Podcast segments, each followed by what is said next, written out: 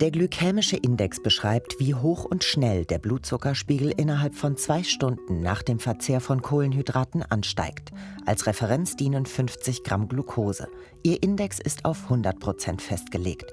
Liegt der glykämische Index, kurz Glücks, über 70 Prozent, gilt er als hoch. Unter 70 bis 50 Prozent spricht man von einem mittleren Wert.